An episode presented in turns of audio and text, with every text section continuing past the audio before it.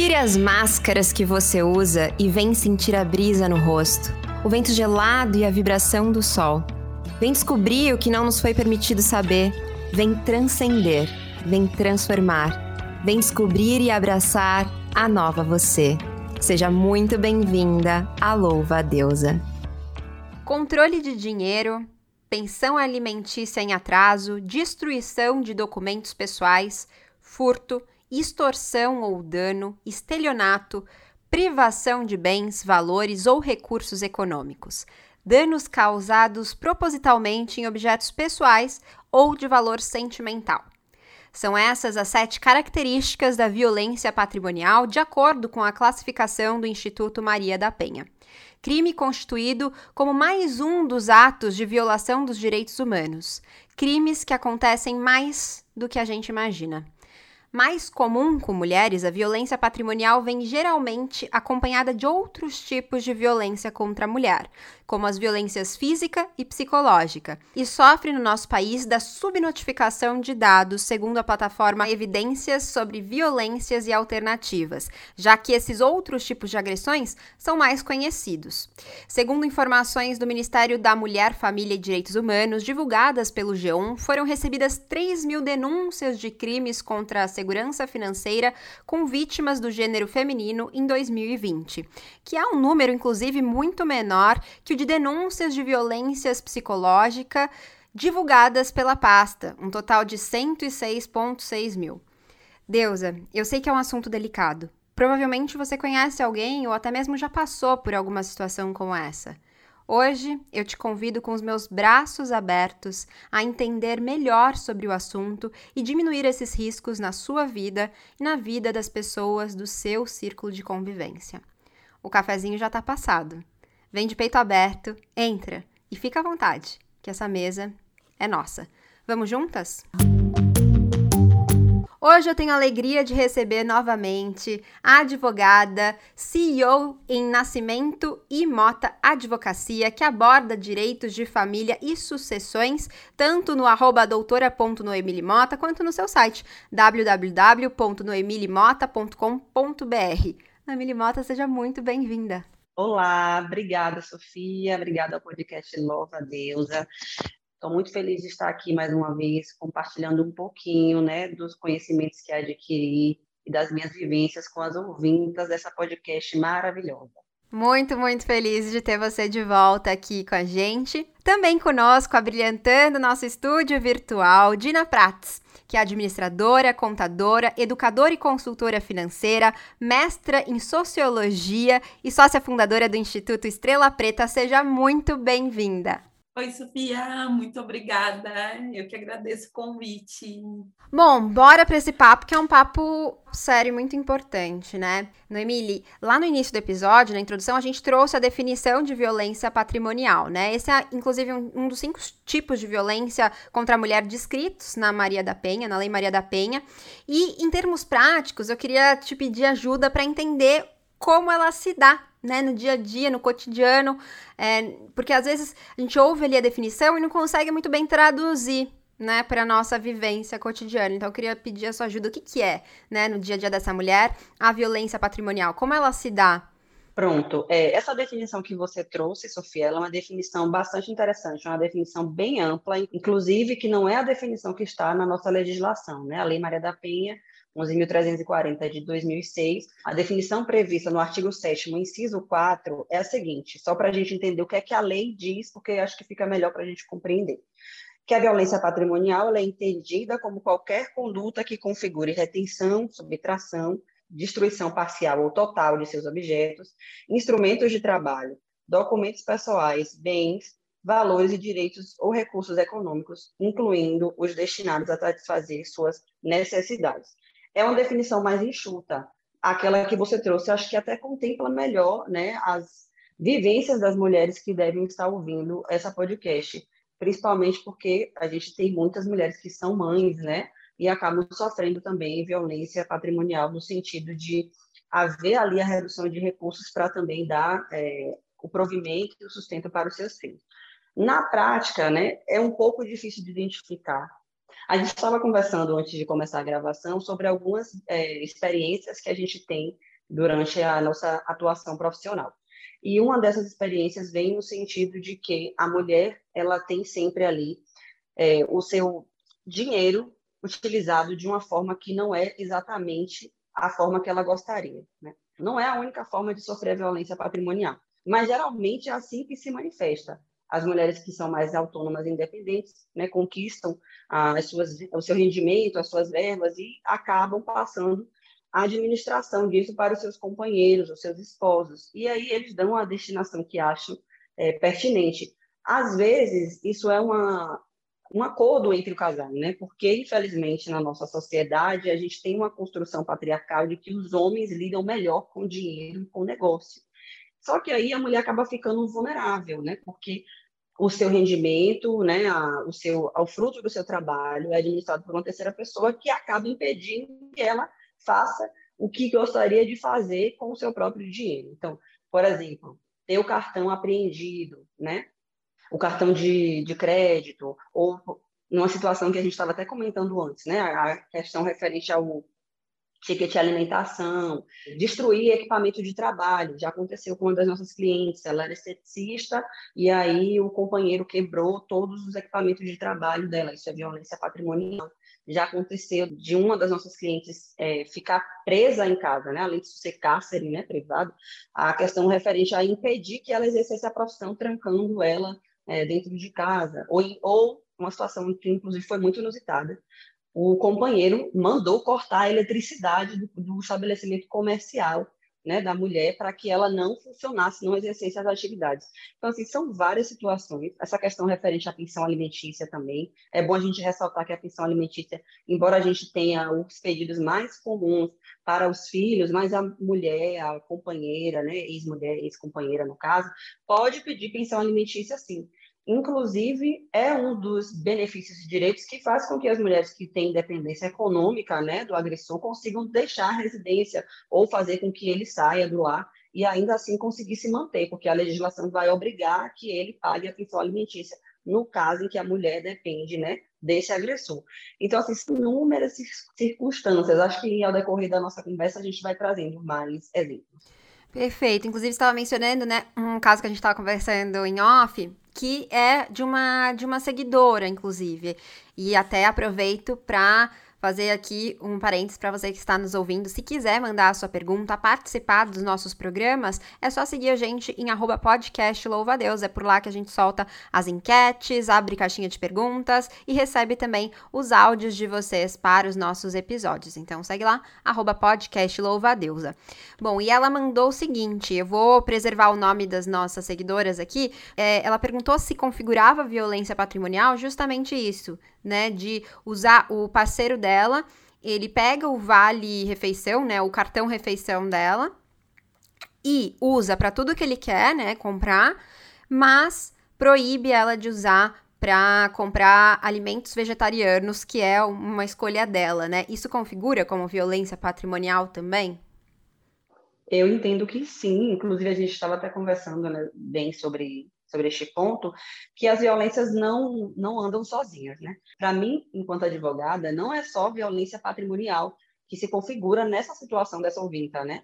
Também a violência moral, a violência né, psicológica, essas violências todas andam juntas. Geralmente a mulher que sofre violência patrimonial já está aí num ciclo de violência, né? É, e está passando também pela violência psicológica. Então, neste caso, a retenção né, do, do cartão dela e aí ele que dá a destinação né, da, do, da utilização do, do cartão do ticket de alimentação. No, no, sentido de que ela ainda não pode utilizar um cartão para comprar os alimentos que ela gostaria, então tem a questão da limitação das escolhas dela, da liberdade dela, que é definido aí né, na, na questão da violência psicológica. É o inciso 2 da, do artigo 7 da Lei Maria da Penha, no seu inciso 2, traz o seguinte: a violência psicológica, entendida como qualquer conduta que lhe cause dano emocional, diminuição da autoestima ou que lhe prejudique e perturbe o pleno desenvolvimento ou que vise degradar ou controlar suas ações, comportamentos, crenças e decisões mediante ameaça, constrangimento, humilhação, manipulação, isolamento, vigilância constante, perseguição quanto mais, insulto, chantagem, a violação de sua intimidade, ridicularização, exploração e limitação do direito de ir e vir ou qualquer outro meio que lhe cause prejuízo à saúde psicológica e à autodeterminação.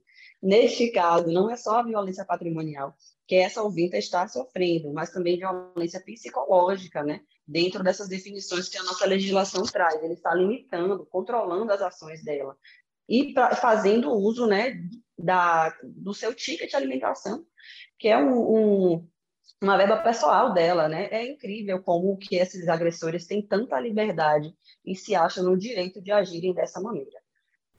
Sim, e inclusive, enquanto você falava, eu lembrei de outras situações que acho interessante a gente trazer, porque torna palpável, torna, é, assim, mais fácil de compreender como se dá isso, né?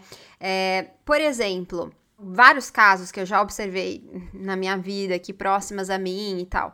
É, o marido, mesmo que não prenda em casa, não esconda os documentos, mas cria uma chantagem quase que, né, emocional para que ela não trabalhe, para que ela não vá ao trabalho, ou então começa a criar diversas situações a partir do trabalho, de ciúmes e de dizer que vai embora e de que não é, é mulher dele não trabalha, etc. Ainda que não prenda, ainda que não destrua os documentos, né? É, isso configura também como violência patrimonial e também psicológica, né, pelo que eu estou entendendo. É, neste caso, né, fica mais evidente a violência psicológica porque há a limitação né, da liberdade, há a manipulação, né, há a questão referente ao constrangimento, essas, todas essas táticas né, que são utilizadas para prender a mulher.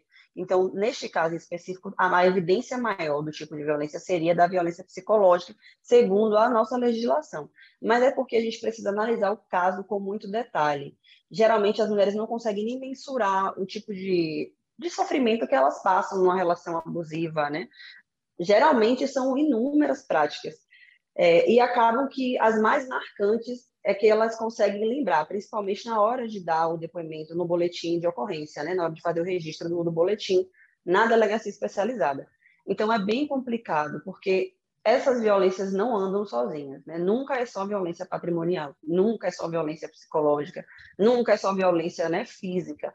Geralmente as outras estão ali sempre recorrentes. E é importante a gente falar disso, é, a gente já estava conversando sobre isso, né? Por conta do ciclo da violência, as mulheres acabam sendo incentivadas a ficar nessas relações e ficam mesmo anos e anos. O Instituto Maria da Penha traz aí dados de que as mulheres ficam em média 10 anos em relações abusivas, porque elas não conseguem romper o ciclo por diversos fatores. E um dos fatores mais evidentes é a dependência econômica. As mulheres não têm condição de se manter sozinhas e, infelizmente, isso é um costume da nossa sociedade patriarcal, né, e machista, é, e também racista, de colocar as mulheres no papel de sempre serem do lar, né, da condição de sempre estarem enquanto é, educadoras, né, cuidadoras dos filhos, e nunca incentivarem as mulheres a serem autônomas, independentes, né, CEOs da própria vida. Esse é um termo que está muito em alta agora, eu acho massa, porque isso nos coloca na concepção de que sim, a gente pode gerir as nossas finanças, gerir os nossos negócios, a gente pode ocupar outros espaços. Quem quer ser do lar, ótimo, tudo bem, mas que isso não seja uma condição sine qua non, né? uma condição senão a qual você não é mulher, porque infelizmente é assim que a gente é educado. Ah, a mulher nasceu para fazer isso e homem para fazer aquilo. E não é isso, né? Nós estamos vivendo, inclusive, uma revolução não há nada de errado em ser do lar e cuidar dos filhos, se você quer ser, se é uma opção sua, né? Lembrando que também as suas escolhas são condicionadas à forma em que você é educada. Mas não é a única escolha que você deve fazer. Você tem a opção de ser, né? E o ideal é que você seja independente, autossuficiente, né? E viva com os seus próprios esforços. É, a gente sempre brinca nos meus ciclos de amigo que relacionamento não é carreira. Uh, a gente tem que cuidar de, de ser realmente autossuficiente, né? no sentido de que a gente consiga viver no mundo de forma independente. Claro que as relações elas são necessárias para nossa sobrevivência enquanto seres humanos, mas a gente tem que entender até que ponto a gente está dependendo desse relacionamento. Perfeito. Inclusive, é, bom, você falou aqui, né, de para que ela vá até a delegacia especializada. Eu queria saber quais são os próximos passos, né? Uma vez que eu identifico a violência patrimonial, quais são as evidências que eu tenho que reunir? Eu preciso reunir evidências, provas para isso? É, eu vou direto numa delegacia da mulher? Como que eu faço? Qual que é o processo que se dá a partir da identificação da violência? Muito interessante essa pergunta, Sofia, principalmente porque a gente está num cenário em que é, o nosso aparato público de proteção à mulher que é vítima de violência doméstica e familiar, ele é ineficiente, infelizmente. Então, se a gente não tem todo um preparo para buscar ajuda, acaba que a gente busca e não é atendida ou fica frustrada. Eu lamento, né, enquanto jurista, ter que asseverar essa realidade, principalmente porque eu recebo mulheres que me procuram é, buscando realmente uma salvação. E, infelizmente, a gente não consegue ser a salvação, porque a gente sabe que até mulheres que têm medidas protetivas né, acabam sofrendo com feminicídios, são assassinadas. Então, se você é uma mulher que está sofrendo violência doméstica e familiar, seja patrimonial, psicológica, enfim, moral, física, sexual, junte provas de todos os tipos possíveis principalmente imagens, né, gravações, tente sempre manter é, registros dessas práticas né, do agressor, porque isso vai ser muito importante. Infelizmente, a gente vive num cenário em que a mulher, a vítima, ela é descredibilizada. Então, se a gente não tem provas robustas, né, lembram, não sei se vocês vão lembrar, né, do caso da Mariana Ferro, que o estuprador saiu impune né, diante de provas. Imagine quando você não tem provas. Né? Então, juntem sempre provas, tenham uma rede de apoio. Então, conte sua vida para sua amiga próxima, conte para sua irmã, conte para sua mãe, conte para a vizinha, conte para pessoas que estão no seu ciclo, para que essas pessoas prestem atenção e consigam testemunhar estes, estes fatos. Infelizmente, muitos dos agressores eh, são agressores propositalmente, e eles usam da tática de isolar a mulher para não conseguirem né, deixar evidências. Então, tentem ter uma rede de apoio, mesmo que com dificuldade. Hoje a gente tem telefone, né, tem rede social, então tentem mandar uma mensagem no direct, né, mandar no, no WhatsApp, mesmo que depois você apague, mas aquela pessoa vai ficar com um registro ali, você depois tenta conversar com ela. É muito importante né, ter essa rede de apoio. Eu queria, inclusive, aproveitar essa deixa para dizer que Existem muitos programas, eu, inclusive, sou voluntária num programa que acolhe mulheres vítimas de violência doméstica, que é o Mapa de Acolhimento. Então, procurem também esses programas, se vocês conseguirem né, ter acesso a isso. O Mapa de Acolhimento funciona né, e recebe denúncias pelo WhatsApp, pelo Instagram, e a gente tenta atender e acolher essa mulher para dar, pelo menos, orientações, né, para que ela consiga ali ter como é, produzir provas ou, enfim, se livrar daquele agressor mesmo. E depois que você tiver essa produção de provas e você estiver realmente confortável e segura para denunciar, você procure sim uma delegacia especializada, né? Infelizmente, nem todas as cidades têm. Aqui, por exemplo, onde eu moro, não tem delegacia especializada, mas na minha cidade natal, né, que é Salvador, já tem, a DEAN. Então, a gente pode procurar a delegacia comum também, ou discar, né, o 80 e fazer os relatos. Infelizmente, gente, nem sempre a gente vai ter o retorno positivo da legislação, nem sempre a gente vai ter o acolhimento devido do aparato público e, é, e policial. Apesar da Lei Maria da Penha ser a terceira melhor legislação do mundo, né, no caráter de proteção à mulher, porém essa lei ela não está em plena eficiência, né? É, alguns pontos da lei ainda não estão funcionando, então não tem muitos locais em que os funcionários, né, os servidores, os policiais são preparados para acolher a mulher não tem centros de violência doméstica familiar em todas as cidades. A questão referente, por exemplo, aos processos de direitos de família e sucessões, né, que é a minha área de atuação no escritório. Neste caso, em que a mulher está sofrendo violência doméstica, estes processos têm que tramitar na vara de violência doméstica para ser mais rápido, porque tem que regulamentar o convívio com o filho de forma rápida, aplicar a questão do divórcio de forma rápida, fazer a questão da, da, do pagamento, né, da fixação do pagamento da pensão alimentícia de forma rápida, e isso é mais rápido dentro desse processo de violência doméstica que é que deveria ser num juizado específico de violência doméstica, mas infelizmente aqui, por exemplo, onde eu moro, não tem juizado de violência doméstica, então o processo vai para a vara criminal. E aí a gente tem que ter realmente também uma atuação especializada até do advogado ou do defensor público que vai atuar nessa situação para que a mulher consiga ter seus direitos protegidos de forma mais célere e ampla. Mas, infelizmente, em nem todos os casos a gente consegue atuar dessa maneira por conta da deficiência aí do nosso aparato público. É, são muitas questões, né? Quando a gente fala sobre violência contra a mulher, qualquer é, categoria que nós estejamos falando, são sempre muitos pontos importantes para a gente olhar, né? Porque para além dessa situação individual e particular, existe todo um pano de fundo que permite não só que ele aconteça, mas que também muitas vezes deixa desamparada a vítima da violência, né? Então é preciso e muito importante essa sua fala para que a gente comece também a refletir, passar isso adiante e atuar dentro daquilo que é possível na nossa realidade para que essas informações, para que como é elevada essa situação, se transforme, né? E aí, Dina, eu fico aqui pensando, né, pegando o gancho no que a Noemile falou sobre, né, essa ideia de que os homens lidam melhor com o dinheiro, né?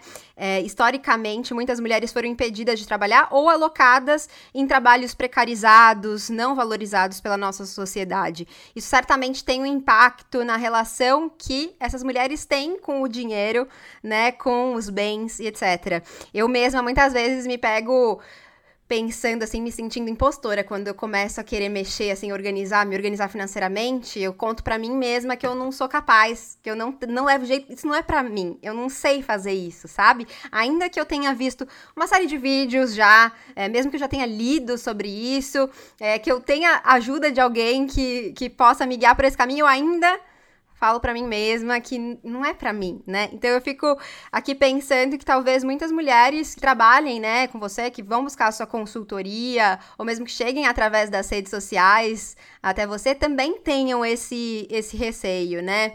É, criado a partir dessa, dessas opressões, repressões. Você sente isso? Sim, com toda certeza. E eu acho que uma compreensão que a gente tem social é que o dinheiro é estabelecido como poder, né? E o poder ele está no lugar, no lugar masculino, branco, heterossexual. Então qualquer pessoa que se desenquadre desta construção, né, vai se achar muitas vezes com uh, menos condições, menos empoderada de estar trabalhando com seus próprios recursos e gerenciando o seu dinheiro. E aí, às vezes, a gente quer delegar para o outro, né, esse, essa responsabilidade. Mas não porque a, gente, só porque a gente está uh, sendo só impostora, mas porque a gente está um, aprendeu no cotidiano que essa que era um terceiro ali que lidava com tudo aquilo, era responsável, que determinava desse poder. E aí eu acho importante a gente, eu sempre trazer um contexto, né? Que eu trabalho na, na minha perspectiva de educação financeira. Eu falo que educação financeira tem que ser uma educação financeira comunitária, que a gente vai compreender, primeiro, é, o que quem é a minha comunidade, quem está usufruindo uh, desse dinheiro, né? Não só do dinheiro em si, mas dos nossos recursos. Os recursos que eu tenho, que está para além do dinheiro, é o meu conhecimento, a minha experiência de vida e quais são os meus sonhos, porque eu vou conseguir me direcionar em, em cima disso. E por que, que eu estou falando que eu, essa educação financeira comunitária está calcada nesses três pontos, né? De, dos recursos, dos sonhos e da comunidade? Porque daí eu entendo que eu também tenho poder, né? Que eu também tenho um compromisso, uma responsabilidade de mudar o meu cotidiano porque eu tenho sonhos porque eu quero ir para algum lugar. E por isso que é importante eu aprender a lidar com o meu dinheiro e me responsabilizar com ele. Não é porque alguém está me dizendo que eu tenho que ser organizada financeiramente, entende? É porque eu quero lá ter o meu sonho de viajar pelo mundo. E eu não quero que uma outra pessoa chegue e me, me diga, vá comprar passagem para mim, me diga quanto que eu vou pagar, ou se eu, se eu tenho que ir de, de ônibus ou de avião, de qualquer outra condição. Eu quero eu determinar essa condição do meu destino. E aí eu começo a construir também a minha ideia da minha autonomia, né? Porque o, a educação financeira é sobre essa mudança de comportamento, de perspectiva de vida que tu vai te trazendo e tomando isso para si, assim. Esse esse o dinheiro como tabu, assim, né? Tem muita gente que usa até aquela expressão dinheirofobia, né? Pessoas têm medo de mexer com dinheiro, de lidar, porque parece que aquele poder não é construído para ela, esse recurso não não está dado para ela, porque ele é, ele é feito nessa sempre nessa posição de distanciamento. Eu digo que sim, né? Todo o poder é nosso e a gente tem que aprender a gerir assim e ver que eu posso realizar os meus sonhos, que eu preciso tomar conta disso para conseguir realizar esses sonhos que eu quero construir assim para o meu futuro. Ah, eu achei muito bonito isso tudo que você disse, essa visão da educação financeira comunitária, né? É, é uma, eu não, não conhecia e achei muito interessante. E, inclusive, também sobre outro ponto que você falou do dinheirofobia, me identifico. Já tô marcando aqui tópico para a próxima sessão de terapia aqui. Muito bom. Mas, Gina, e trazendo para essa nossa temática de hoje, né, da violência patrimonial, eu já vi você falando sobre a importância da educação financeira, né, ainda mais nessa visão que você traz, mas qual que você acha que seria o impacto na transformação dessa realidade que a gente vive uh, da violência patrimonial? Eu acredito que quando a gente está falando de educação financeira, a gente está falando de construção de autonomia. E muitas vezes, quando está na condição, tu está sofrendo algum tipo de violência, não só a violência patrimonial, tu te sente numa posição de subalternidade, né? De, de tu estás acuado e estás abaixo daquela pessoa que está te violentando. Então, consegue ver uma outra possibilidade, uma outra condição de sair daquela realidade. E eu acho que quando a gente começa a aprender essa, pensar a educação financeira como nesse processo de construir autonomia, até muitas vezes quando a gente está em uma situação de violência, a gente começa a compreender que estamos passando por aquela violência, porque tem pessoas que estão sendo violentadas e não conseguem enxergar. E ela vai entendendo quais são os limites que estão sendo colocados para ela por aquela relação e vai pensando, bom, que estratégias eu posso eu posso ter para conseguir sair disso? Ou quem é que tem informações suficientes que possam me orientar, que possam me ajudar a dar os primeiros passos? É, e aí, nesse processo de recuperação né, dessa violência que a, que a pessoa sofreu, ela vai precisar construir a sua própria autonomia e, e os seus objetivos. E a educação financeira pode ser essencial para que ela tenha também mais segurança, mais tranquilidade de dar os primeiros passos para sair desta condição. E eu, quando eu falo sair, né, não é ela sair sobre sair sozinha, né? E de só dizer, ah, é sua autorresponsabilidade. Ah, não, tem uma responsabilidade de, de fazer tudo isso sozinho. Mas não de ir tá andando isso aos pouquinhos, e por isso que eu falo dessa comunidade, dessa rede de apoio também, que muitas vezes pode ser acionada nesses casos. E outro aspecto importante que eu estava lembrando agora, assim, né, é a construção, por que, que a violência patrimonial existe, né? Porque na minha percepção, Dina, enquanto educadora financeira, né? Eu, e é importante salientar que eu não sou advogada, gente. eu falo do lugar das finanças. É, ah, porque a pessoa acha, ela acredita, né, que tudo, que esse patrimônio é dela, então ela tem direito, o poder sobre ele. E assim por diante, ela também tem um poder sobre o outro. Ela define, né, a compreensão dela de limite de poder de atuação dela. Então, isso aqui é tudo meu. Se tu não estiver, se não quiser sujeitar o problema até agora, tu te vira com o que tu tem. E muitas vezes a pessoa não, não tem nada, né, porque ela ficou com tudo. E aí é, é a função do dinheiro, do poder. Ela, ele acha que pode manipular a vida dessa outra pessoa porque ela está com patrimônio. Então, essa pessoa não vai conseguir se estabelecer na vida, se organizar se ela, se ela tiver é, sem nada, né? Então, ele vai lá e continua, é, ele, né? Eu falando no sentido, da, da, no sentido amplo da, da condição. Mas vai uh, acabar violentando cada vez mais, assim. E eu já atendi alguns casos de mulheres é, que estavam em relacionamentos abusivos, assim, e que muitas vezes não conseguiam uh, compreender isso. E na prática, quando a gente ia conversar sobre o salário, sobre, sobre as suas finanças, sobre os seus sonhos, essa mulher ela não conseguia nem visualizar isso, né? Bom, não, eu tenho que, eu tenho esse compromisso, eu tenho essa responsabilidade.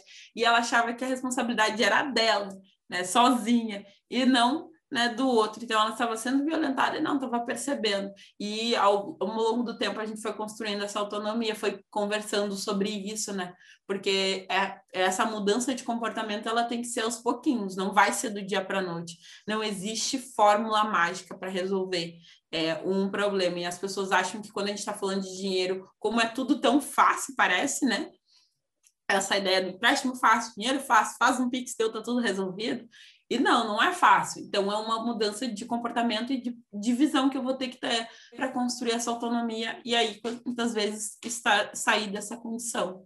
Muito bom. E aí, uh, Noemile, eu vi um post agora pensando aqui também, né, que muitas das nossas ouvintas, talvez, não estejam casadas necessariamente, ou tenham firmado uma união estável no cartório. E a gente viu num post seu que você dizendo que a única diferença entre o namoro e a união estável é a intenção ou não de formar uma família.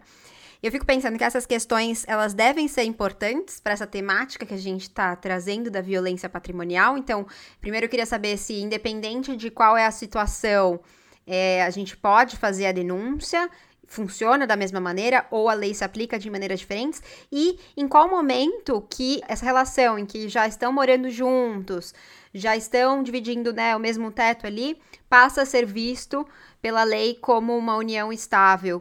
Excelente pergunta, justamente porque nos dias atuais, né, depois de Covid-19, muitas pessoas passaram a conviver sob o mesmo teto, né, foram morar juntos. É, e isso também intensificou a questão da violência doméstica e familiar. O que é que acontece no caso do namoro e da união estável?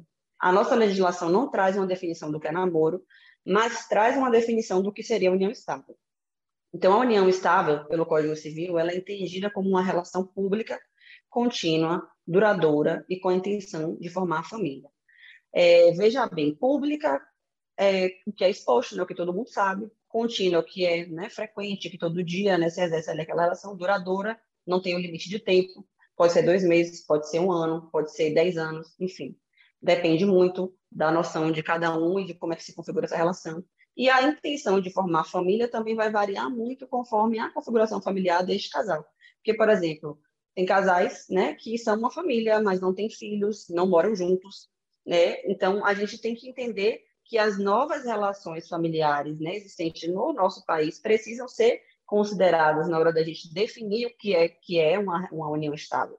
Então, a gente, na legislação de famílias, né, que é prevista no Código Civil, livro 4, não tem uma definição que realmente vai abarcar todas as realidades. Então, tudo é analisado conforme o caso que chega na justiça. Então, a gente analisa muito as decisões dos tribunais, né, que, é, que são as jurisprudências.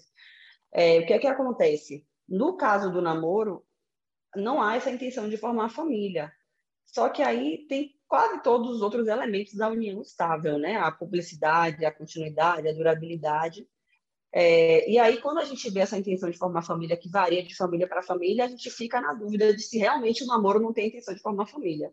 Porque o que é intenção de formar família? Ter filho? O que é intenção de formar família? Morar junto? Né? Você entendeu que é bem complexo? Então, a legislação da Lei Maria da Penha protege as mulheres que sofrem violência doméstica no âmbito familiar, né, que é o âmbito é, constituído por qualquer relação íntima de afeto, não importa se é um casamento, se é o irmão, se é o pai, se é o namorado, se é o amigo. É uma relação íntima de afeto, então é uma, uma relação familiar. Aí a lei também tem uma outra característica, que é a relação familiar e doméstica. Então a gente tem que agora analisar o que é o doméstico. Então é o âmbito comum, né, de convivência. Então pode ser a sua casa, a casa desse amigo, a uma pensão, né, se você mora num pensionato, por exemplo, uma república, se você mora, né, em uma república. Então tem que analisar o caso. Eu acho que o que é mais evidente nessa questão da lei, né, Maria da Penha, é que a violência ela é sempre praticada contra a mulher. Então, de fato, precisa ter a proteção da mulher. A gente sabe todas as fragilidades que a gente enfrenta nessa sociedade machista, né, e racista e patriarcal.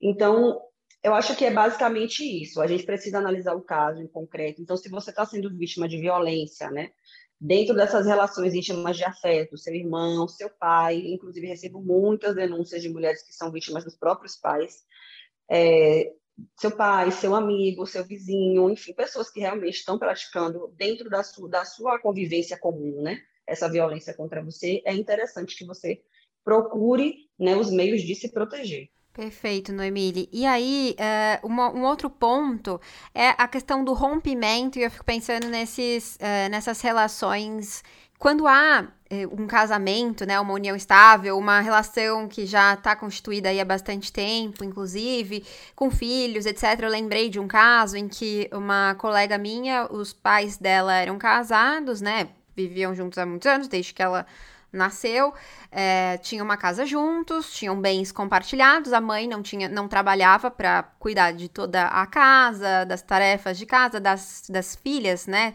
Se encarregava da criação, foi o acordo que eles tiveram, meio forçoso, aquilo que a gente falou lá no início, mas que ela acatou ali, decidiu trilhar assim. E quando eles se separaram, ele pegou vários objetos, entrou num dia na casa que ela não estava, pegou vários objetos e levou para casa dele.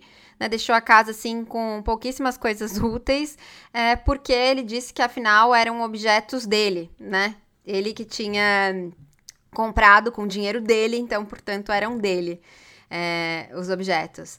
Uh, como que faz? Isso também configura é, né, violência patrimonial, certamente, mas como que ela pode se proteger nesse sentido, assim? É uma pergunta muito interessante essa, porque justamente trata de uma questão de direito de famílias, né?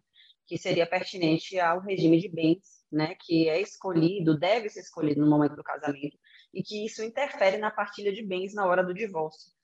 Só que, infelizmente, as nossas, as nossas famílias não têm muito o costume de escolher regime de bens, né? Porque você tem que fazer um contrato, né? Contratar um advogado para elaborar um pacto antinupcial, fazer o registro disso, né? No, no tabelionato de notas, depois fazer um procedimento para o casamento. E aí, o que é que acontece? No momento em que você não faz essa escolha, aí a lei diz, né, no artigo 1640 do Código Civil, que vai ser aplicado o regime da comunhão parcial de bens. Então, nessa circunstância aí, eu não sei se de fato foi né, uma circunstância em que não houve a escolha do regime de bens e que haveria aplicabilidade do regime né, da comunhão parcial de bens. O regime da comunhão parcial de bens é o mais comum, né? Inclusive, algumas pessoas optam por escolher esse regime. E esse regime é o que acaba trazendo mais prejuízo quando a gente está falando de violência patrimonial. Porque no regime da comunhão parcial de bens, o que é meu é nosso. Não importa se está só no meu nome. Porque se eu adquirir esse patrimônio depois que a gente constituiu a relação, então não é só meu, é meu e do meu companheiro, né? Então aí às vezes algumas mulheres não conseguem entender porque essa escolha do regime de bens vai servir para proteger o seu patrimônio e acabam sofrendo violência patrimonial na hora do divórcio, porque infelizmente, né, os homens costumam é, buscar essas orientações, né, antes e acabam se saindo na frente, né, e nessas circunstâncias aí, não sei se foi o caso, pode ser que ele pudesse sim retirar os bens da casa sem sofrer nenhum prejuízo, porque o bem também era dele, né? Não sei qual era a relação aí, é, em que como é que foi constituída essa relação. Mas o importante da gente é, passar para as ouvintas é o seguinte: sempre que vocês forem constituir uma relação, procurem um especialista para entender qual é o regime de bens que vai melhor garantir a sua proteção patrimonial. Nós temos hoje quatro regimes de bens previstos na nossa legislação. Tem o da comunhão parcial, que é esse que é o aplicado quando você não escolhe, mas você também pode escolher ele. Né? Tem o regime da comunhão universal, esse daí que é né, o que você compartilha, o que você tinha antes e o que você vai adquirir depois de casar. Né? E tem o regime da separação, que cada um tem o que é seu, né? E cada um administra o que é seu. Esse, inclusive, é o que mais simplesmente melhor atende né, a questão da proteção patrimonial e tem o regime da participação final nos aquestos, né, que durante a relação cada um vai mandar no que é seu, mas na hora que separa, vai aí fazer uma partilha de bens, né, conforme o que foi adquirido durante a constância do casamento ou da união estável. Aí você, eu lembro até que você mencionou sobre a questão de não ter formalizado uma união estável. Geralmente as pessoas não formalizam união estável, mas o fato de você estar numa relação pública contínua, duradoura, com a intenção de formar família, seja lá como é sua, sua idealização de família, mesmo que não seja formalizada, já te coloca numa união estável. E na união estável vale também o regime da comunhão parcial, quando você não faz a escolha através de um contrato né, que seja público, né, que é aquela escritura em cartório, ou um contrato particular. Vocês podem também fazer um contrato particular, né? As pessoas assinam, os conviventes, companheiros, mas duas testemunhas assinam e esse contrato tem validade jurídica. E você pode, nesse contrato, escolher né, o regime de bens e escolher também, estabelecer também algumas regras de convívio, mas tudo tem que estar de acordo com a legislação. Então, por isso que é importante também fazer esse contrato com o especialista, porque a depender da cláusula que você coloque, pode ser que esse contrato não tenha total validade. Então, na hora de fazer essa formalização dessa sua relação, você vai tomar as precauções devidas para não sofrer violências futuras, né? infelizmente, a gente não, não tem né, esse costume. Então, se você já casou no regime da comunhão parcial, né? E agora você está vendo, por exemplo, o seu companheiro vendendo muito dos patrimônios que é que é de vocês dois, né? Que não é só seu por conta da convivência, né? Da, da comunhão parcial. Então você tem, você pode agora fazer a mudança do regime. Você pode ingressar com uma ação judicial para fazer a alteração do regime de bens do seu casamento. E aí vai ser feita a partilha, você vai ficar com o que é seu, e aí a partir da alteração do regime vai valer o regime novo que você escolheu. Além desses regimes que eu citei né, anteriormente, tem a possibilidade de vocês criarem um regime próprio. Né? Inclusive, no nosso escritório, a gente faz muita criação de regime próprio, porque chegam umas mulheres muito assim massas, desconstruídas, revolucionárias que querem colocar umas cláusulas assim muito massas nos contratos. Teve uma cliente nossa que que pediu que a gente incluísse uma cláusula de indenização para o caso de ela precisar deixar o trabalho para se dedicar exclusivamente à educação dos filhos. Nunca queria imaginar que evoluiríamos nesse sentido, né, de a gente ter a consciência de que não, a mulher não é responsável por criar e educar os filhos sozinha. Então, se em algum momento da minha vida eu precisar abrir mão da minha carreira para fazer isso, porque o meu companheiro não quer dividir né, as obrigações que também são dele, é, então eu quero ser indenizada. E isso é possível de colocar nesse contrato que é um pacto antinupcial. Eu acho que, inclusive, devia ser algo, assim, comum a todos os acordos. Sempre ter essa cláusula, né? Devia estar em todos, assim, porque é extremamente necessária. É, mas muito, muito importante todas essa, essas informações, porque é se você não escolhe qual regime que você está é, casando ou se unindo àquela pessoa a escolha foi feita por você, né? E aí fica complicado se o rompimento acontece antes que você possa fazer essa mudança de regime. Eu não sabia que era possível.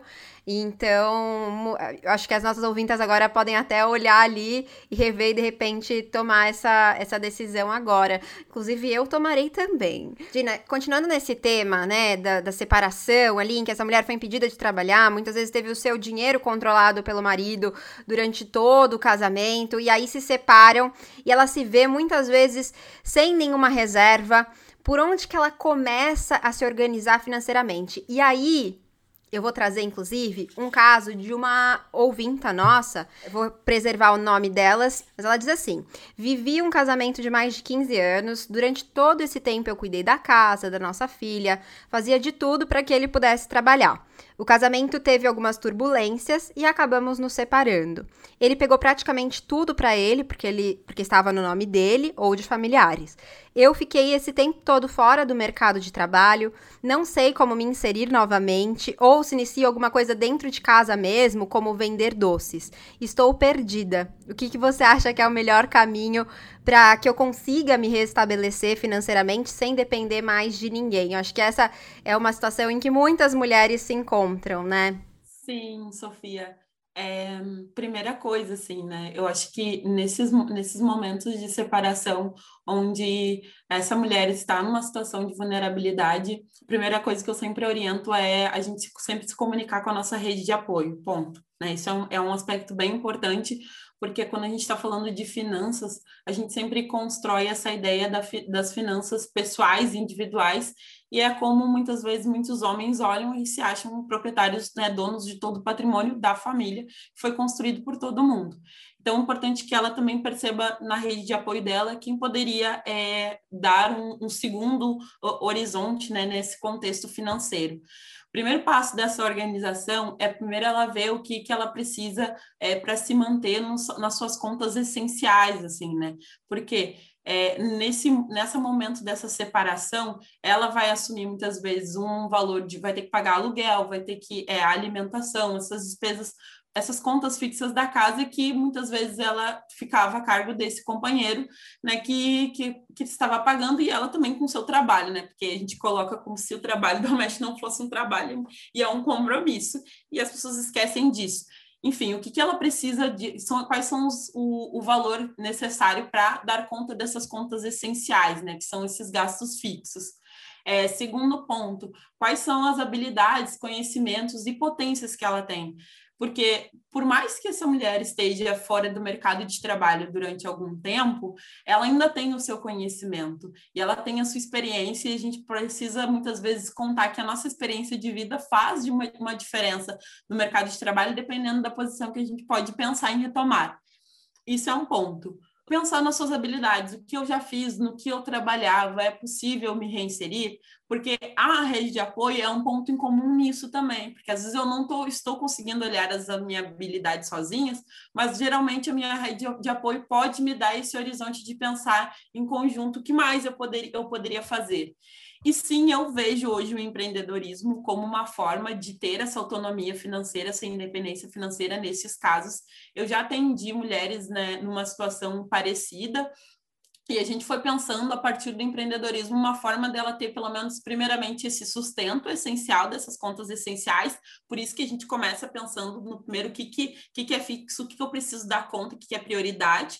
E aí ela pensou numa alternativa lá no caso no ramo da alimentação, essa mulher que eu acompanhava, a gente foi começou a desenvolver, ela começou a desenvolver uma atividade, tipo pensando, bom, primeiro o que precisa vender e até para começar essas vendas, né, esse, esse empreendimento, ela foi na rede de apoio porque ela não tinha um capital inicial para com, comprar para fazer bolo, por exemplo, né? ela estava fazendo bolo. Ela não tinha o dinheiro para comprar o material que era inicial, né? Mas com uma boa organização, ela, bom, preciso de tanto para começar de 150 reais. Tem alguém na minha rede que eu consiga pedir esse primeiro apoio e aí depois começar a vender isso, fazer esse dinheiro girar, devolver para essa pessoa e me mantendo aos pouquinhos para essas contas que são primordiais primeiro, isso são um dos passos é, muita gente acaba glamorizando o empreendedorismo, e eu digo que o empreendedorismo não é fácil, porque essa mulher que muitas vezes pode ter, pode ter os seus filhos, é, que tem que cuidar, tem toda uma outra dinâmica de organização, ela também vai ter que dar conta das tarefas do negócio. No entanto, numa perspectiva de uma estrutura de sociedade que é machista, racista, homofóbica, todas as coisas que nós já conhecemos, sexista e tudo mais, muitas vezes tu conseguir ter autonomia e dar o direcionamento, né, do que tu vai fazer, do, do quanto de dedicação tu vai colocar, é essencial nesse processo da separação de que tu tá, tem que pensar em várias coisas ao mesmo tempo. Então pode ser um dos passos, pode ser uma das vias, assim, né? Não, não coloco como única exclusiva, mas que pode ser uma alternativa para essa mulher começar a se organizar. Mas é importante e é um, um conselho que eu é, dou para todas as pessoas que eu atendo, assim, né?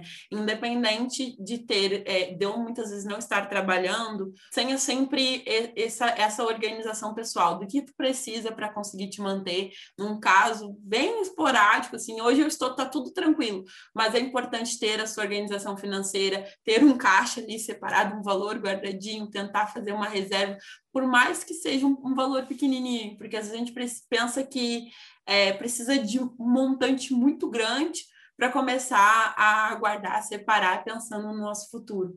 E aí nessas situações, muitas vezes, que a gente pode ser pequeno esse valor que está guardado, mas pode contribuir. Perfeito. Até lembrei aqui de uma frase da Silvia Federici eles chamam de amor, nós chamamos de trabalho não remunerado, né? Inclusive, a gente falou de, disso num episódio dessa temporada sobre por que, que os casamentos duram menos. E o, assunto, o papo corre mais ou menos por aí. E já que vocês duas já trouxeram a questão, né, de sermos um país racista, machista, homofóbico, enfim, mil questões, eu queria fazer esses recortes de raça e classe. Eu imagino que qualquer mulher possa estar sujeita sujeita a sofrer esse tipo de violência, violência patrimonial, mas eu queria saber se vocês acham que isso se dá da mesma maneira para mulheres de classes diferentes. E, inclusive, como esses temas se interseccionam, né, muito, é, segundo o retrato das desigualdades de gênero e raça do IPEA, em parceria com a ONU Mulheres, divulgado em 2017, Homens brancos têm os melhores rendimentos, seguidos de mulheres brancas, homens negros e mulheres negras. Então, sabendo de tudo isso, todas essas informações, eu queria saber, né, como que isso se dá, né, olhando para esses recortes. Na minha percepção, assim, primeiro a importância de só talvez fazer uma correção, assim, Sofia. Eu particularmente não, não gosto de utilizar a palavra recorte, né? Mas entender. Mas entender o quanto que eh, os, os nossos papéis né, na sociedade eles vão é, se pulverizando e a gente acaba tendo silenciamentos, porque muitas vezes tem outras coisas que interseccionam a vida dessa mulher negra, que não só a questão da raça e, classe, né? E eu particularmente não coloco em, em condição de ordem, mas eu sei que isso tem uma influência direta na nossa dinâmica de vida. E aí eu falo isso muito pela minha experiência de vida pessoal, assim, né? De vir de uma família é, chefiada por mulheres pretas que são mulheres pretas que são mães solos, né? E a minha não tinha contribuição dos homens para o sustento da família ou várias outras coisas. E muitas vezes é o que está presente dentro das nossas comunidades eu trago um, uma questão, né, que essa violência patrimonial, ela vem de um sistema como um todo, porque o que impedia minha mãe é, de muitas vezes conseguir, conseguir ascender financeiramente, conseguir se organizar, não era só o fato do meu, do meu pai não contribuir, mas também de um sistema como um todo não permitir que ela tivesse, ganhasse um salário um pouco, é, um pouco melhor, porque desqualificava ela enquanto uma mulher negra, uh, e também em relação às mulheres brancas, ela também estaria no mesmo pé de desigualdade, assim, né? Então é um sistema como um todo que vai te colocando nessa posição. E quando a gente está falando dessas comunidades, é, das comunidades mais pobres e das nossas periferias, a gente é, tem um, algumas questões que muitas vezes as mulheres que estão se relacionando, né, que tem algum companheiro, esse esse companheiro muitas vezes está em situação de cárcere, ou está em uma situação dentro do alcoolismo, ou em outros tipos de violência. E automaticamente essas violências são reproduzidas em cima dessas mulheres pretas, é, que têm mais, que acabam trabalhando o dobro, além do, das tarefas de casa, do seu trabalho, do, do trabalho doméstico, tem o trabalho da rua, que muitas vezes é também cuidando de outras famílias. E essa, esse, essa, essa, essa série de fatores que influenciam tudo isso, vai fazendo com que essa, essa mulher negra também muitas vezes uh, se, se veja no ponto de que ela é responsável por tudo. Né? Ela é, é, é, é o cerne da família, é a base que tem que dar conta financeiramente das desorganizações de todos os filhos, da desorganização do companheiro, da desorganização de todo mundo, porque o sistema te coloca nesse lugar. E por isso que eu estava questionando até a coisa do, de, do, da ideia do recorte, né? Porque nós não somos recortadas, nós somos inteiras, mas o sistema nos vê e nos, e nos deixa assim. E muitas vezes a gente acaba assimilando. Então, até os, os meus próprios meus sonhos, as minhas possibilidades, tudo que eu poderia fazer é, para mim, eu acabo dedicando todo esse recurso financeiro a conseguir tentar estruturar minha família, que já está estruturada por essa série de violências que aconteceram é, durante o nosso cotidiano, a nossa construção de vida, assim, né?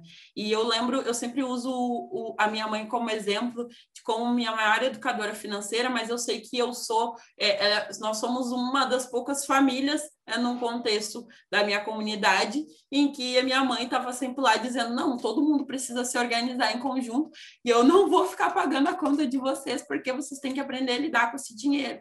Mas em contrapartida, a nossa família não não tava, não tem essa mesma percepção, porque não foi ensinada dessa forma, né? E essa esse conhecimento foi um conhecimento que passou da minha avó para minha mãe, porque minha mãe também teve experiência da minha avó e viu a vida toda minha avó tendo que dar conta sozinha né, dos compromissos familiares porque também tinha um pai, tinha um companheiro em situação de alcoolismo que gastava todo o dinheiro no bar. É uma, eu acho que é algo muito complexo quando está analisando isso de fora, porque são outros fatores internos que estão envolvidos nisso, né? E eu colocaria muito que a condição de violência que as mulheres é, negras estão, ela é triplicada, porque ela está vivendo a, a, violência dos, que os homens negros também passam, e as violências que ela passa, tudo em, cima dela. Então, essa condição de desigualdade, ela é ainda mais potencializada num sistema que não quer te valorizar, que não quer reconhecer a potência do teu trabalho e nem te dar um lugar de posição de crescimento e desenvolvimento. Só vai te tirando as coisas ali num contexto é, mais aprofundado, assim, né?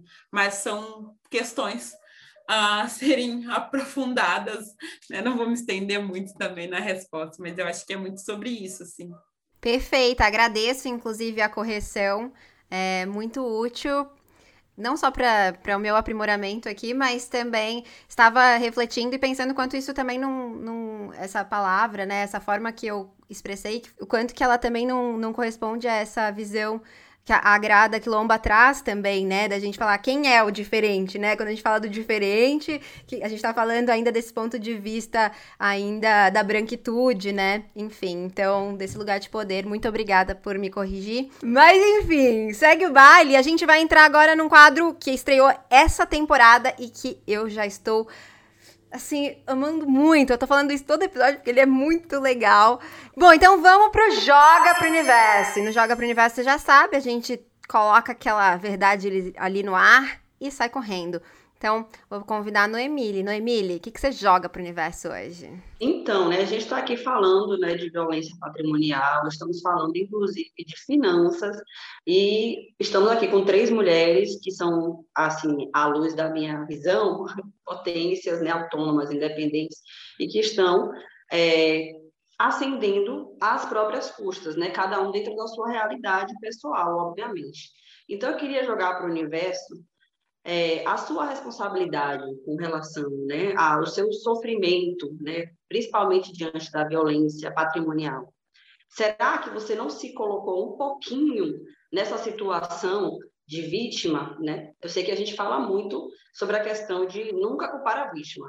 O ponto não é esse. Não é se você é culpada pela violência que você sofre, mas até que ponto você poderia agir para não ser, não sofrer com essa violência. Uh, e aí é aquela coisa, né? Aquela coisa que dá vontade de continuar conversando com Noemile, mas eu não posso, porque o jogo não é esse, eu não posso perguntar mais nada para ela. Só vou perguntar pra Dina. Dina, o que, que você joga pro universo? Diversidade é bonito, mas uh, na minha visão, será que o patriarcado e a branquitude estão dispostas a abrir mão do, teu, do patrimônio para conseguir compartilhar com o resto da comunidade? Uh, muito bom! Fogo no parquinho, realmente. Ai, gente, dá para fazer o quê? Episódios sobre sempre sobre a fala da nossa convidada, dá para fazer um episódio inteiro. Maravilhosas. Muito obrigada. E agora vamos nos encaminhando para os finalmente do nosso episódio de hoje e vamos transcender e transformar. É o seguinte, eu vou trazer duas perguntas que eu não fiz antes a vocês, mas também é, para a gente ir se despedindo. Noemília, a gente sabe que as relações, elas não são necessariamente um mar de rosas, né? É, afinal, não é só o amor que sustenta duas pessoas completamente diferentes juntas. E dito isso, quão importante é para as mulheres considerar uma situação de risco em relação à violência patrimonial? Então, antes de decidir se relacionar com outra pessoa, como que eu me asseguro? Você trouxe já a questão uh, dos regimes de casamento, de união estável, né? Mas para além disso, existe alguma outra segurança que eu possa colocar na minha vida a dois? É, Sofia, esse é um tema muito delicado da gente trazer, porque infelizmente os agressores eles são muito maquiados. Então, não se sintam culpadas se vocês entrarem num relacionamento abusivo, por mais esclarecida que você seja. Eu, enquanto advogada, né, estudante dessas questões, sempre é, presenciei outras mulheres sofrendo violência doméstica e familiar e sabia e sei hoje identificar já passei né, com relações abusivas. Então, o ponto não é só se prevenir, é entender que você precisa sair daquela relação. Então, assim, os cuidados que eu acho que a gente consegue tomar para se prevenir é pesquisar o antecedente criminal, né, do bonito, porque a gente vai conseguir ali saber se ele tem alguma ocorrência registrada em nome dele, no sentido né, de violência contra a mulher, ou algum outro tipo de violência, né, se houver, é, é um histórico que a gente deve ficar atento, observar muito, principalmente nos primeiros meses, como que essa pessoa lida com as mulheres ao redor dele, né? Vou citar um exemplo pessoal, né, de uma das relações que eu enfrentei que consegui sair graças, né, a, enfim, o apoio que eu tive, também aos esclarecimentos que eu consigo ter acesso mas a pessoa tratava muito mal a própria mãe e a própria irmã, sempre no sentido de que ele deveria ser o centro das atenções, tudo na casa deveria girar em torno dele. Então, as mulheres da casa eram serviçais para ele. Uma fazia, lavava as roupas, outra passava, né, outra servia o café, enfim. Então, essas relações que ele, que essa pessoa que você está se relacionando tem com as mulheres ao seu redor, também te dá indícios, né, de como que essa pessoa pode te tratar. É, outra questão importante é entender que amor não sustenta relacionamento mesmo. Não adianta, não adianta você amar muito alguém se aquela pessoa te faz mal. Eu acho que, sobretudo, devemos amar a nós mesmas, né, nos preservarmos e cuidarmos muito da nossa saúde mental, principalmente física e emocional, né? A gente tem que ficar atenta para não cair ali no ciclo da violência doméstica, aquela promessa de que vai mudar, muitas das vezes é só promessa. Então, talvez seja a hora de você deixar essa relação, né? E ser feliz. Viver sua vida, às vezes, no fim, é um recomeço mesmo. Muito obrigada, Noemile. Quero te agradecer pela participação hoje aqui no nosso programa, por ter voltado a Louva a Deusa. É, foi muito, muito importante, com sempre com informações muito relevantes. E eu queria aproveitar e pedir também para que você Fale de novo para as nossas ouvintas qual que é a sua arroba e o seu site para que elas conheçam também o seu trabalho e cheguem até você. Eu quem agradeço, Sofia, podcast Louva a Deus, é pelo convite. Eu sou ouvinta, né? Então fico muito feliz e honrada de participar aqui, né? Sempre que possível. Então, meu arroba é arroba doutora.noemilimota, dra.noemilimota, que é o meu perfil profissional e pessoal, onde eu compartilho minhas vivências, né? Enquanto mulher empreendedora, né? Também gosto muito das temáticas de finanças, e também compartilho muito conteúdo voltado ao direito de família e sucessões, é, que é tão pertinente nessas questões né, de relações interpessoais. O site é o noemilimota.com br Tem um blog no meu site onde eu falo, inclusive, de direito das mulheres, né? Tem um conteúdo lá bastante interessante sobre a evolução da legislação brasileira, quando chegou até né, a elaboração da Lei Maria da Penha, que é a terceira maior legislação do mundo na proteção dos direitos da mulher. Muito obrigada mais uma vez. E Dina, quero te perguntar assim, dentro uh, das relações dos casamentos, aqueles casais que estejam nos ouvindo e que queiram iniciar uma vida a dois com saúde financeira. Não sei se eu posso usar esses termos, se está correto. Quais são as dicas que você dá para eles? Então, Sofia, eu acho que para quem está começando, assim, dando esses primeiros passos, assim, os casais que tão, querem construir uma vida, ter uma vida financeira saudável, é importante que a primeira coisa é que a gente desconstrua essa ideia do dinheiro como tabu dentro da relação, né? É porque começando, eu vou muitas vezes citar um, alguns exemplos assim de clientes que já tiveram é, trouxeram para mim, ah, Dina, quero muito é, morar com meu companheiro, com a minha companheira, e chegava na hora, a pessoa não sabia nem quanto o, o companheiro ou a companheira ganhava e quais eram os compromissos, as obrigações que essa pessoa tinha com a sua renda. Então, o primeiro passo é começar a desconstruir isso e ter um diálogo mais aberto, né, sobre quais são esses objetivos que são, estão sendo estabelecidos em conjunto. E também quais são os limites que a gente tem dentro dessa relação. Porque eu não posso comprometer todo a minha organização financeira pessoal dentro de um relacionamento, é porque esse, é porque a gente vai morar em conjunto e aí meu companheiro, minha companheira não tem a mesma renda que eu, e aí eu acabo gastando todo o meu dinheiro para dar conta dessa demanda que é uma demanda em conjunta. Então pensar sobre isso, qual o limite do meu comprometimento de renda dentro dessa decisão é importante e começar a ter um diálogo para ver se essa pessoa realmente tem condições financeiras, se ela não está endividada. Eu sei que é um assunto muito delicado e que por vezes gera muitos conflitos. E se isso está gerando conflitos antes mesmo desse passo, surge aí uma luz de emergência, né? a como que será essa relação depois, nesse segundo momento, se previamente você não está conseguindo ter um diálogo aberto sobre a questão financeira. E é importante que essas duas pessoas saibam que elas vão ter a, a vida delas em conjunto, né? Vai ter as contas da casa, vai ter as suas despesas, mas elas continuam tendo vida pessoal né? Porque senão fica no momento de que ah, eu vou gastar, eu tenho as minhas contas da casa, eu tenho esse compromisso, e parece que muitas vezes a pessoa se coloca naquele lugar de que se eu estiver gastando com qualquer outra coisa que não seja com a casa, né? Parece que eu estou traindo a pessoa que está comigo. E não, né? Eu posso ter o meu momento de lazer, é, ter a minha, a minha saída com as minhas amigas e ter a minha vida financeira é, organizada o suficiente para dar conta desses dois compromissos, né? Dessas duas desses dois momentos. E eu digo, é, o, o, o dinheiro, ele é a ferramenta, ele é a ferramenta que vai te trazer qualidade de vida. Então, pensar neste passo é pensar já uma vida com qualidade. O que eu estou, o que eu posso estabelecer de limite dentro e qual que eu tenho de objetivos em conjunto e os meus objetivos pessoais também. Sempre oriento.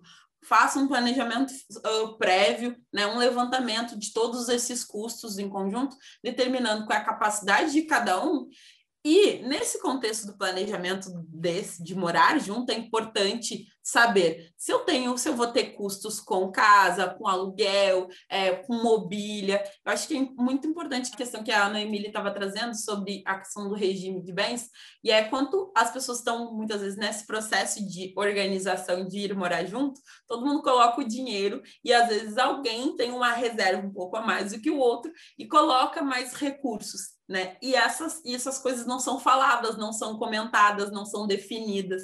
E aí lá adiante, passa os anos, e aí depois, mas, ah, mas lá atrás eu tirei o dinheiro da minha reserva de emergência para que a gente conseguisse morar junto, para que eu conseguisse mobiliar a, casa, a, minha, a nossa casa, e acaba gerando mais conflitos e acarretando até numa separação, porque eu já atendi casos de clientes que estavam fazendo a sua organização financeira para conseguir se, se separar, porque sabiam desse contexto e tinham tantos conflitos, tantos conflitos ali, que não conseguiam ter mais um diálogo e chegar em, em algum acordo, né?